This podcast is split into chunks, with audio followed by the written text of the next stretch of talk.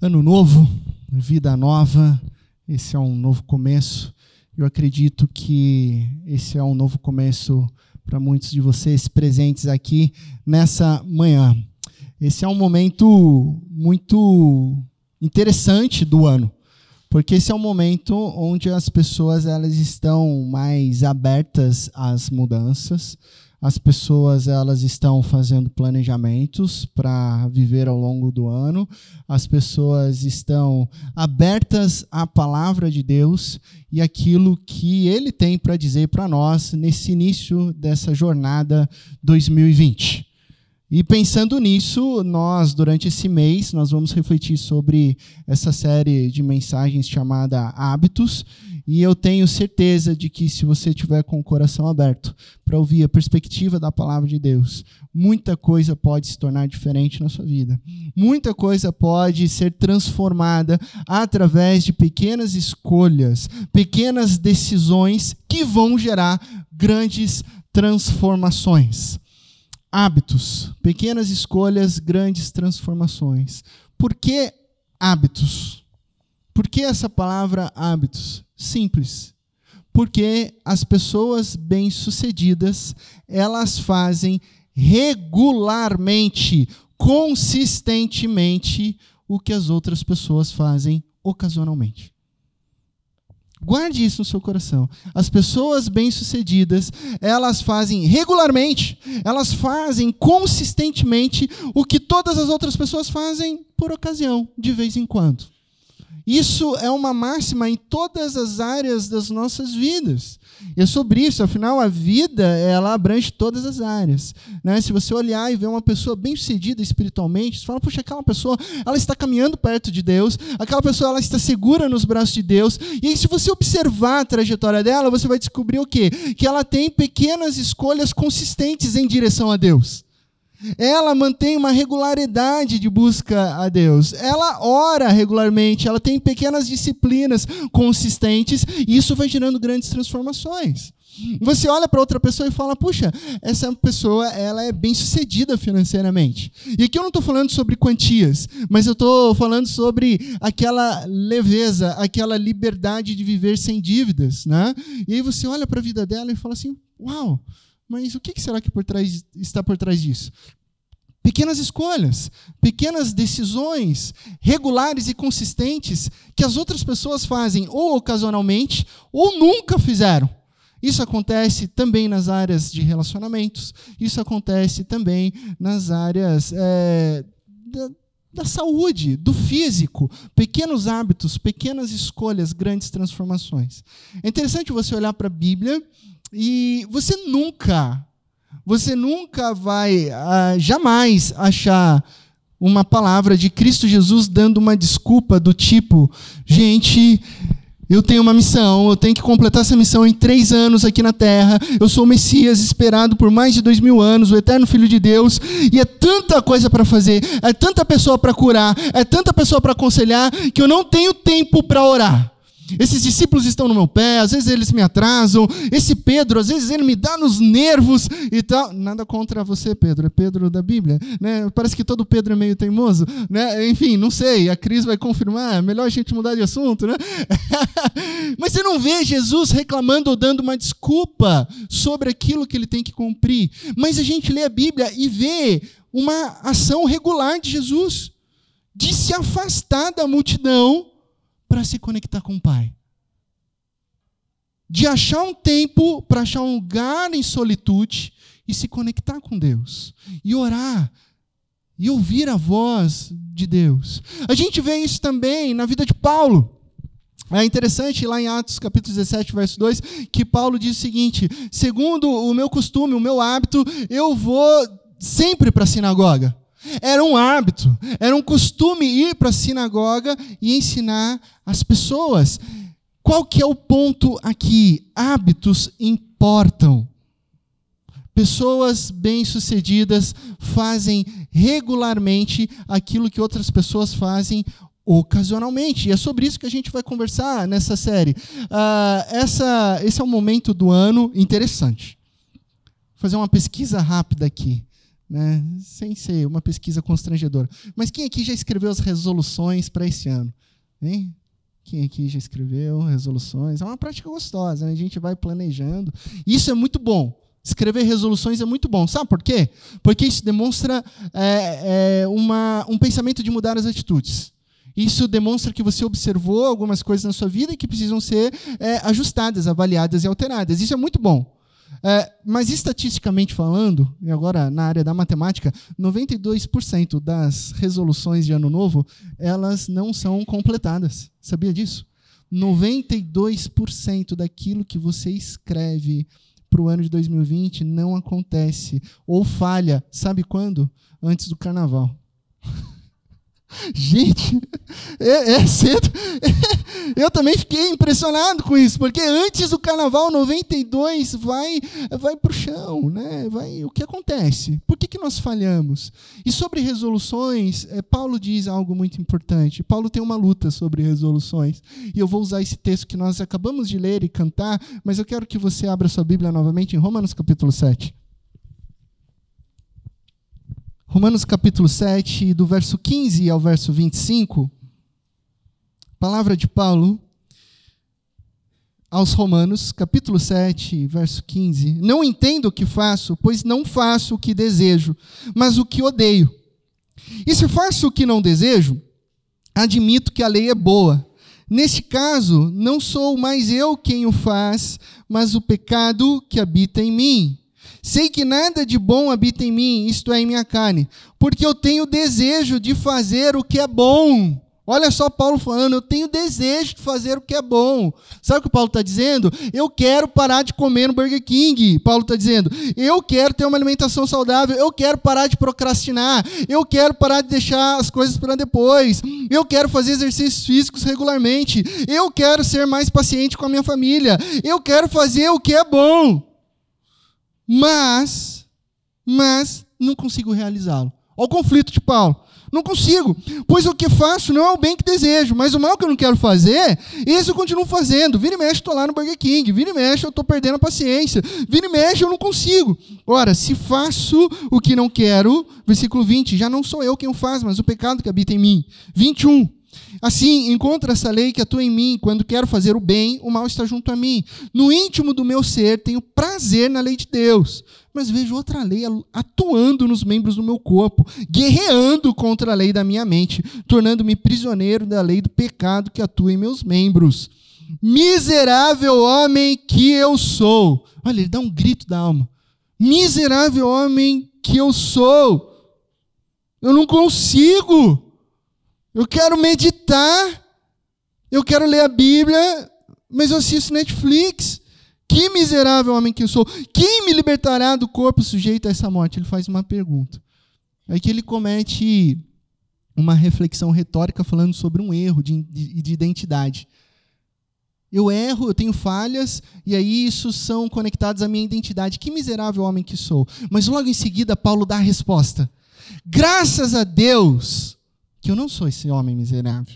Porque por Jesus Cristo, nosso Senhor, de modo que com a mente eu próprio sou escravo agora da lei de Deus, mas com a carne da lei do pecado. E aí, lição de casa, Romanos 8, você vai ver o que é uma vida pelo Espírito livre da vida é, da carne. Ele segue a sua explicação em Romanos capítulo 8. Paulo aqui, ele dá a resposta. Eu sou livre agora, eu fui liberto, não por mim, não pelo meu querer, porque eu estou nessa luta, eu guerrei, eu não consigo, eu venço, eu falho, eu acerto, eu erro, mas agora eu sou liberto por Cristo Jesus, ele é a fonte. Ele é a cura, Ele é a libertação, Ele é a esperança, Ele veio para me salvar, Ele é a resposta, e isso é fantástico, porque não importa quem você é, não importa onde você estava, não importa os erros que você cometeu ontem à noite, em Cristo Jesus há resposta, em Cristo Jesus há salvação, em Cristo Jesus há uma nova vida. Em Cristo Jesus há novos hábitos. Em Cristo Jesus há uma nova história. O velho ficou para trás, as coisas antigas ficaram para trás, eis que se fizeram novas. Nova vida em Cristo Jesus. Mas fica aquela pergunta, né? Por que, que a gente falha tanto?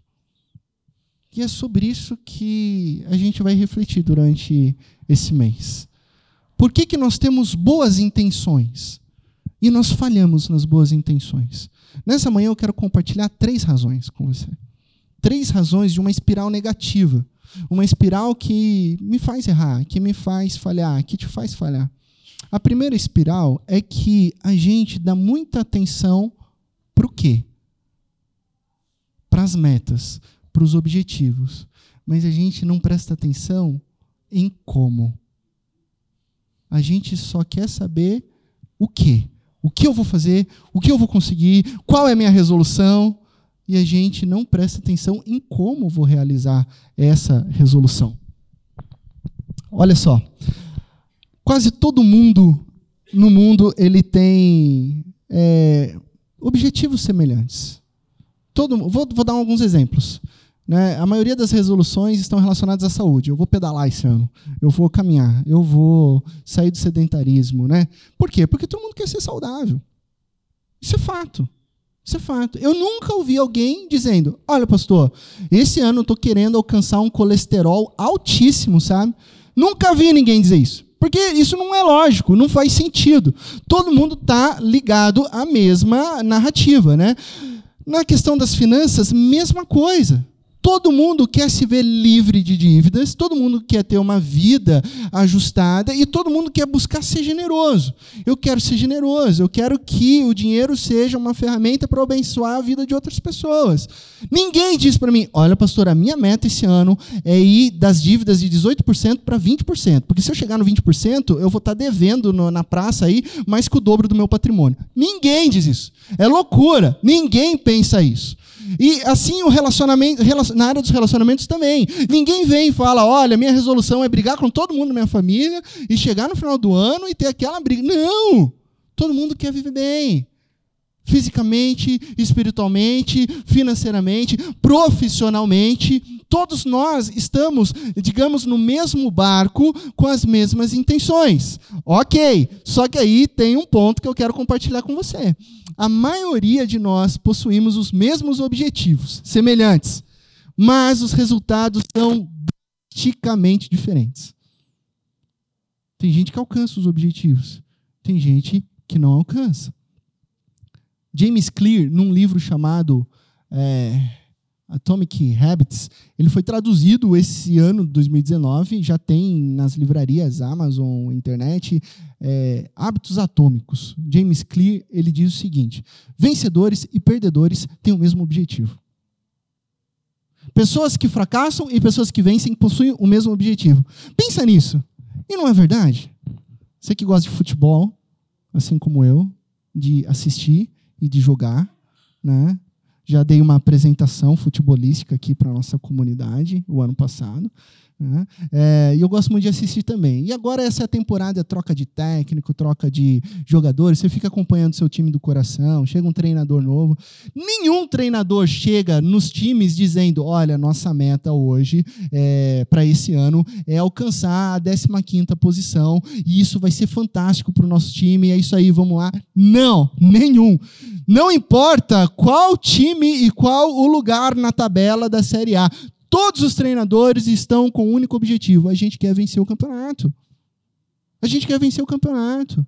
Noivos né, que se encontram comigo falam, pastor, a gente está querendo caminhar junto, uh, queria trabalhar com você, conversar contigo sobre o que é o casamento, porque a gente quer viver bem, a gente quer ter um casamento duradouro, nós queremos nos entender, nós queremos crescer em parceria e desenvolver o amor.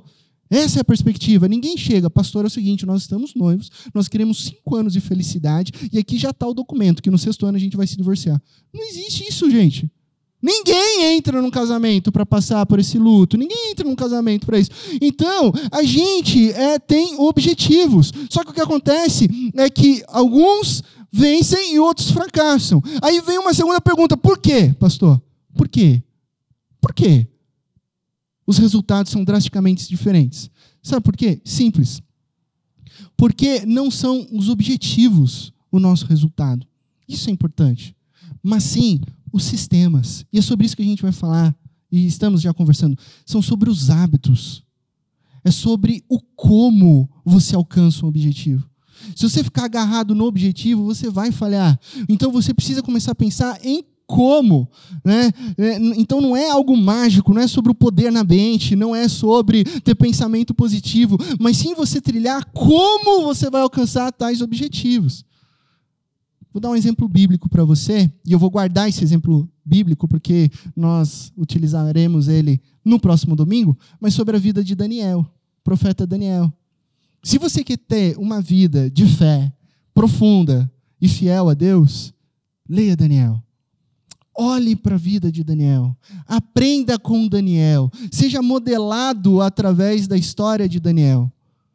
Um jovem, líder, piedoso, inteligente. Né? E a história mais famosa de Daniel é porque ele foi jogado na cova dos leões e ele vai obedientemente à cova dos leões e ele diz: Se os leões me comerem ou se não me comerem, Deus é Deus, Deus continua sendo bom e a minha vida está ancorada nele. Como que esse jovem tem tamanha fé? E ele é liberto da cova dos leões. Como alcançar esse resultado? Não são os objetivos, são sistemas. Observe o sistema de vida de Daniel. Observe os hábitos de Daniel. Daniel capítulo 6, verso 10 diz que Daniel tem um sistema. Daniel tem um hábito. Por anos, anos e anos, talvez desde pequeno. Muito provavelmente ele aprendeu com seus pais. Um hábito precioso. Durante três vezes ao dia, Daniel se ajoelhava, orava e agradecia a Deus. O versículo 10 diz: porque esse era o seu costume. Como costumava fazer.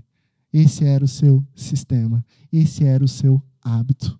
Anos e anos de um hábito, de um sistema de oração, de entrega, de confiança. Daniel não estava preocupado com o que, mas sim com o como. Percebe? Então, o primeiro perigo para o fracasso é ficar preso ao o que. Isso vai te fazer falhar na sua resolução. Preocupe-se com como. O segundo perigo que eu quero falar com você é sobre o quanto a gente é imediatista. E isso é extremamente perigoso. Né? Nós somos ansiosos e imediatistas. Daí o que, que você faz? Você entra na academia. Né? Você vai começar a malhar. Essa é a sua resolução de 2020.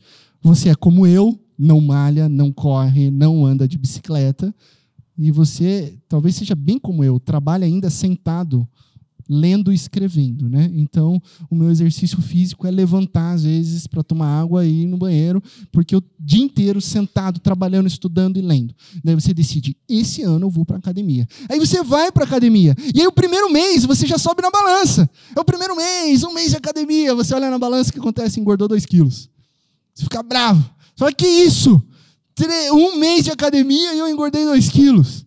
E aí você fala assim: não, esse ano eu vou ler a Bíblia todo dia. Abre um, um, aplicativo da Bíblia e o verso que a gente utiliza aqui, que tem devocionais lá. E todo dia você começa a ler. Você escolhe um, uma trilha chamada paciência. Porque você fala assim: ah, pastor, eu preciso ser mais paciente. E aí você passa a semana toda lendo sobre paciência. Daí você vem aqui para a igreja, coloca as crianças no carro, as crianças começam a brigar no banco de trás. Você já vira feito um maluco, uma maluca. Criançada, vocês estão me deixando doido. Daí você fala: cadê minha paciência? Cadê meu resultado? Tô, tô lendo e agora acabei de perder a cabeça com as crianças. E aí você começa a pensar assim, não, eu vou me organizar financeiramente. Eu vou parar de tomar cafezinho na segunda-feira na faculdade, porque eu quero guardar dinheiro. Aí você guarda dinheiro, você chega no final do mês, consegue e desco descobre que conseguiu economizar 30 reais. Daí você fala, 30 reais? Devia ter tomado café. Não mudou em nada. 30 reais não, não cobre nem os juros que o banco está me matando lá. E aí você fala, você começa a pensar, cadê os resultados? Aí você chega numa conclusão muito errada. Presta atenção, uma conclusão muito errada. Você chega à conclusão que pequenas decisões boas não importam. Essa é uma conclusão errada. Já vou te explicar por quê. Você vai falar, isso não importa. Ah, tentei ir na academia, não deu certo. Tentei ser paciente, não deu certo. Tentei economizar, não deu certo. Então, pequenas conclusões, pequenas decisões boas não importam. Conclusão errada. Você vai para o contrário. Joga tudo para cima. Chega em casa e fala assim: estou obrigado com minha esposa, vou ficar dois dias sem conversar com ela. Vou dar um, deixar ela de castigo, vou dar uma lição nela. E aí vocês se, né, ficam sem conversar durante dois dias. Aí passa dois dias, você vê que ela está infeliz, você vê que você está infeliz. E aí não está dando certo, o clima está ruim em casa, mas depois de, de, dois dias você descobre que, bom, ah, não aconteceu nada. Ela não foi embora, eu estou aqui, nem, não brigamos.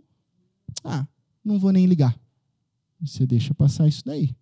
Aí você pensa assim: bom, eu não vou para a igreja esse domingo, eu vou assistir uma televisão, outro domingo também não vou, e aí, ah, vou jogar tudo para cima, não precisa se ficar indo todo domingo na igreja. Aí você passa um mês, você fala assim: bom, fiquei dois domingos sem ir na igreja, não aconteceu nada grave, ah, não vou me importar. Aí você vai para o mercado, compra uma caixa de bombom, chega em casa, vai para um canto, se esconde todo mundo da família, come a caixa inteira. No outro dia você acorda, olha no espelho e fala: Ah, não engordei? Ah, não aconteceu nada. Aí você chega a uma conclusão errada. No outro oposto. Você fala assim: cadê os resultados? Não deu nada? Não aconteceu nada? Então eu chego a uma conclusão errada: que pequenas decisões ruins também não importam. Então, se pequenas decisões boas não importam, pequenas decisões ruins não importam, então nada importa. Errado, gente. Errado, sabe por quê? Porque a decisão pequena, ela não vai causar uma mudança grande na sua vida naquele momento. Mas eu e você somos resultado de toda a nossa vida de escolhas. Você hoje, aqui, quem você é, quem você é, se desenvolveu, sua profissão, suas vocações, é resultado de todas as escolhas que você tomou ao longo da vida. Então, toda decisão é importante sim. É sobre isso que a gente precisa refletir e pensar, porque você raramente destrói a sua vida numa decisão simples. Ninguém destrói uma vida inteira numa decisão simples. Destrói em decisões profundas. Mas o que acontece? De repente você fala assim: ah, não ligo para isso. Não vou perdoar. Ah, vou mentir. Ah, deixa para lá. Vou ultrapassar o limite aqui. De repente, um belo dia, você acorda e fala assim: o que, que eu fiz com a minha vida? O que, que eu fiz com o meu casamento? O que, que eu fiz com os meus filhos? O que, que eu fiz com os meus amigos? Um belo dia você acorda e fala: por que eu estou tão distante de Cristo? Não foi uma grande decisão, foi uma sequência de decisões ruins. E aí você olha para outras pessoas, ou você olha para si mesmo quando você está seguro em Deus, e aí você vê que você tomou decisões de orar. Você tomou decisões de, em tempos difíceis, confiar. Você tomou decisões de chorar na presença de Deus. Você falhou, você fracassou, você duvidou, mas você não deixou de ler a palavra de Deus. E você permaneceu brigando com Deus, orando com Deus, mas estando perto de Deus. E a sua confiança aumentou, a tua esperança aumentou, o teu conforto aumentou, e quando você percebeu, você estava perto de Deus. Porque foi uma sequência de decisões boas que formaram e desenvolveram a sua vida. Então, decisões importam sim. É igual esquentar água. Não sei quantos de vocês gostam de tomar café. Eu gosto de tomar café. Quem aqui gosta de tomar café? Eu sei que a Andréia gosta muito de café. Gi, André, André, café é bom lá, não é, Rodrigo?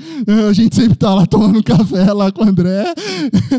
café é bom. É, então, você sabe como é que é, né? Daquele jeito raiz de fazer café, você tem que esquentar a água.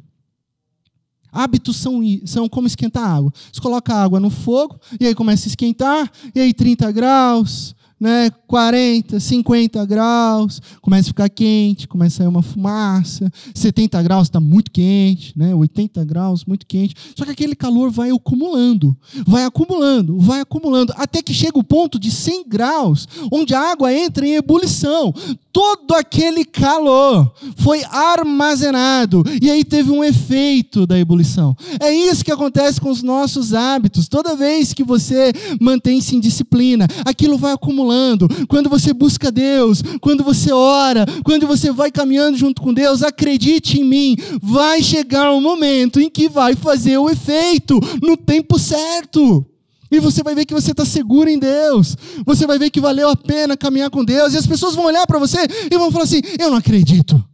Ele passou por tudo isso e agora do dia para a noite ele está bem, do dia para a noite ela está bem. Sabe por que as pessoas falam isso? Porque as pessoas não sabem o quanto tempo você se ajoelhou diante de Deus no seu quarto de porta fechada. As pessoas não sabem há quantos anos você ora pelo seu filho. As pessoas não sabem há quantos anos você abre a palavra de Deus pela manhã, antes de fazer qualquer coisa, medita diante de Deus. Elas só veem o resultado. E aí elas não sabem o que você fez, mas elas querem estar no lugar onde você está. Isso é interessante. Não há segredo. Há um processo. Não seja imediatista. Isso vai fazer com que você fracasse. Então, são anos e anos fazendo coisas que ninguém vê, mas que trazem resultados que todos querem. Eu amo o texto de Paulo aos Gálatas, capítulo 6, verso 9. Ele diz o seguinte: Não nos cansemos de fazer o bem. Mas no tempo oportuno, no tempo certo, a gente vai colher se a gente não desanimar. Olha que mensagem. Não canse de fazer bem.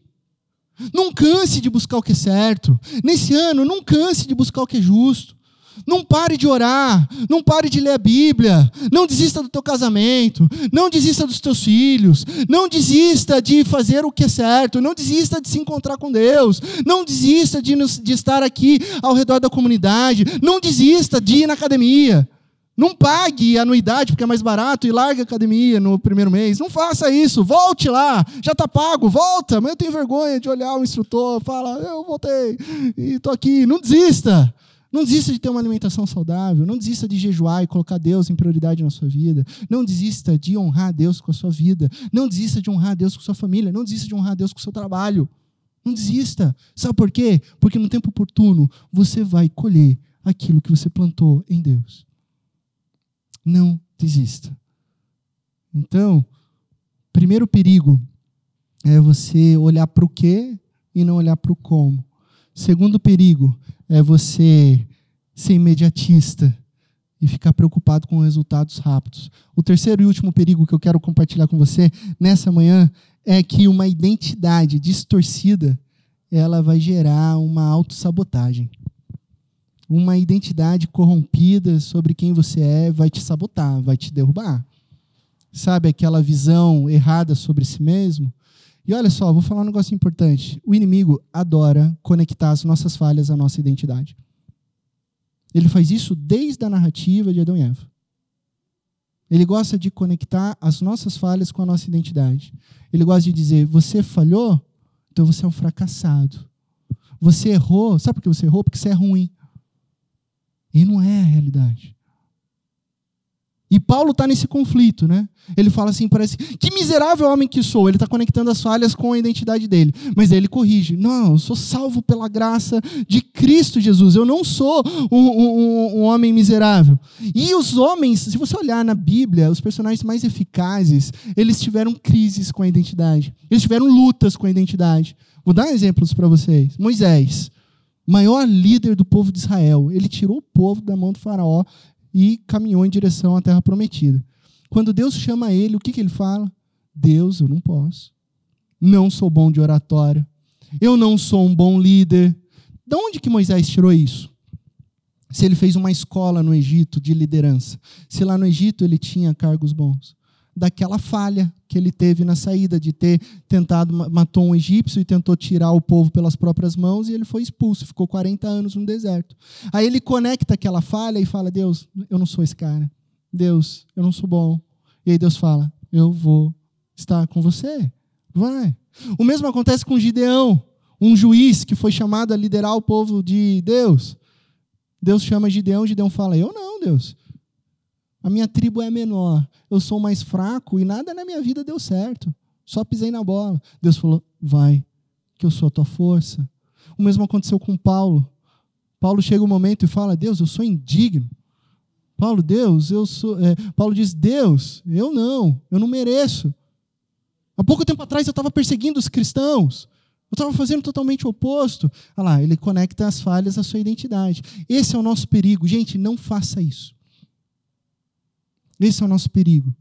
Você falar assim, eu tenho uma personalidade viciante então eu nunca vou conseguir me libertar do vício do cigarro. Eu nunca vou conseguir me libertar do vício da pornografia. Eu nunca vou conseguir porque essa é a minha personalidade. Não conecte as tuas falhas à sua identidade. Eu não vou conseguir porque é, eu não lido bem com dinheiro. Então eu vou sempre ser um consumista. Eu não vou conseguir sair desse ciclo. Eu sempre vou gastar mais que eu tenho. Errado. Eu não sou bom com relacionamentos, então eu não consigo. Eu não sou bom em nada. Eu não sou uma pessoa disciplinada, então eu vou ser desorganizado para sempre. Não conecte as suas falhas à sua identidade. Isso vai fazer com que você fracasse. Porque uma imagem, uma identidade distorcida, ela vai gerar hábitos imprudentes. E os hábitos imprudentes, eles vão reforçar uma imagem distorcida. E, gente, isso é um ciclo negativo. E ele é um ciclo. O hábito reforça a imagem negativa. Essa imagem negativa, ela gera hábitos imprudentes. E aí, vai embora. O que, que você precisa fazer? Algo diferente esse ano. Algo diferente. Você não vai ficar preocupado com o quê? Sabe com o que você vai ficar preocupado? Com a sua identidade. A pergunta é: quem você quer ser no ano de 2020 e para frente? Essa é a pergunta. A chave é o quem. Preocupe-se com quem você quer ser, quem você pode se tornar. E a partir do quem você pode se tornar, faça boas resoluções. Eu quero me tornar um bom homem, filho de Deus. Essa é uma boa resolução. Eu quero me tornar um homem livre de vícios. Essa é uma boa resolução. Eu quero me tornar uma mãe piedosa, cristã, onde os meus filhos e filhas vejam a luz de Cristo. Essa é uma boa resolução. Eu quero me tornar um esposo amável, que prioriza a esposa, que, se possível, eu morro por ela e morro pela minha família. Essa é uma resolução boa, porque todas essas resoluções, elas estão linkadas à identidade. A identidade. E quando você entende quem você é, você toma ações nesse sentido. Você sabe o que fazer, porque a identidade ela molda ações. A identidade ela molda os nossos hábitos. Então, vou te dar um exemplo simples. Você está numa luta e esse exemplo ele é poderoso. Inclusive ele é utilizado por várias comunidades de é, da saúde. Você está numa luta contra o vício do cigarro. Você está travando essa luta. Aí chega o seu amigo, tira aquele maço do bolso, abre o maço e fala aí, vai um soltinho aí. E aí você responde: Não, obrigado. Eu estou tentando parar de fumar. Resposta errada. Sabe por quê? Você se identificou para você e para o seu amigo como um fumante. Eu sou um fumante, tentando parar de fumar, mas eu sou um fumante. Então, essas, você, você você está trazendo uma identidade para você, fumante. Isso vai atrapalhar, vai gerar os seus hábitos. O que, que você precisa fazer? Esse mesmo amigo vem, quer um cigarro? Não, obrigado. Eu parei de fumar. Eu não fumo mais. E não interessa se você parou ontem. Não interessa se você parou 30 minutos. Sua identidade é: eu não sou mais um fumante ficou para o passado, ficou para trás. Agora eu sou uma nova pessoa. Percebe como isso é simples, mas isso traz reflexões profundas. Isso que deve acontecer com as nossas vidas. Identidade molda ações. Romanos 6, verso 6. Pois sabemos que o nosso velho homem foi crucificado com Cristo para que o corpo do pecado seja destruído e não mais sejamos escravos do pecado. Nós não somos mais escravos do pecado. Em Cristo Jesus nós somos livres. Então quando você souber quem você é, você vai saber o que você tem que fazer. Então a pergunta é: quem você é em Cristo Jesus? Se você crê em Cristo Jesus, se você se arrepende das coisas erradas e equivocadas que você fez ao longo da sua vida, se você crê que Jesus é Senhor e Salvador da sua vida e que Deus o ressuscitou dos mortos, sabe o que você é? Você é um remido, você é um justificado, você é um salvo pelo sangue, pelo poder de Cristo Jesus. E o passado ficou para trás, e você é uma nova pessoa em Cristo Jesus. As coisas velhas já não pertencem, e tudo posso naquele que me fortalece. Não pela minha força, mas pela força de Cristo atuando na minha vida e na sua vida. Aí a gente consegue. Aí a gente vence. Porque a nossa identidade está em Cristo Jesus. Você é um abençoado. Paulo disse: Que miserável homem que sou. Peraí, eu não sou mais. Quem me libertará? Eu fui liberto. Graças a Deus. Por Cristo Jesus. Eu vivo pelo Espírito. Ele vai dizer, Romanos 8. Concluindo, conversamos sobre a espiral negativa. Esse foi o tema dessa manhã. Três perigos para mim e para você. Né? Só lembrando, é, você se preocupar com o que ao invés do como. Você ser imediatista e você ter uma ima imagem distorcida. Três perigos. Então eu quero trazer uma espiral positiva. A espiral positiva é a identidade saudável cultive uma identidade saudável. Ela vai gerar hábitos positivos e hábitos positivos irão reforçar uma identidade saudável. E esse é um ciclo positivo. Então, o que, que vai gerar isso? Vai gerar hábitos. A minha identidade está em Cristo Jesus. Então, vai me gerar hábito da oração. A minha identidade está em Cristo Jesus, vai gerar o hábito do jejum, de priorizar as coisas de Deus. A minha identidade está em Cristo Jesus, eu quero ser um pai de família que compartilha o amor de Cristo Jesus. A minha identidade está em Cristo Jesus, eu quero ser generoso, eu quero participar da obra de Cristo Jesus, eu quero servir como discípulo de Jesus para o reino de Deus. A minha identidade está em Cristo Jesus, eu quero meditar na palavra dele. E esses hábitos irão reforçar mais ainda a minha e a sua identidade em Cristo Jesus. Hábitos positivos reforçam reforçam uma identidade saudável. Quem você quer se tornar? Essa é a pergunta que você sai daqui nessa manhã. E é simples. Quem você quer se tornar? Qual é a sua visão de futuro? Eu quero me tornar um cara que ama Cristo Jesus de uma maneira extremamente profunda. Eu quero me tornar um esposo que seja consistentemente e eternamente apaixonado pela minha esposa. Eu quero continuar sendo louco pela minha família e pela minha filha. Eu quero servir a Deus com fidelidade para aquilo que Ele me chamou, que é ser pastor, que é me dedicar ao ensino, ao ensino da palavra, que é me dedicar em amar essa comunidade da fé que Deus me presenteou, que é a vida de cada um de vocês. É sobre ser, eu quero ser um discípulo de Cristo Jesus é identidade. É identidade. Quando você sabe quem você é, você sabe o que você vai fazer. Então, nenhuma ação pontual vai transformar a sua vida do nada, mas sim pequenos hábitos, pequenas escolhas que vão gerar grandes transformações. Lembre-se, guarde isso, leve isso para sua casa. Pessoas bem-sucedidas fazem regularmente consistentemente coisas que outras pessoas fazem ocasionalmente. Então faça regularmente.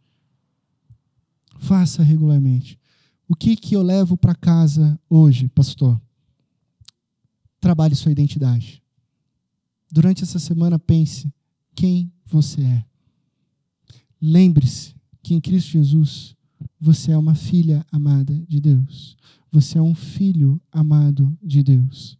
E a partir dessa identidade saudável, real e verdadeira, as suas falhas, os seus erros foram pagos por Cristo Jesus lá na cruz.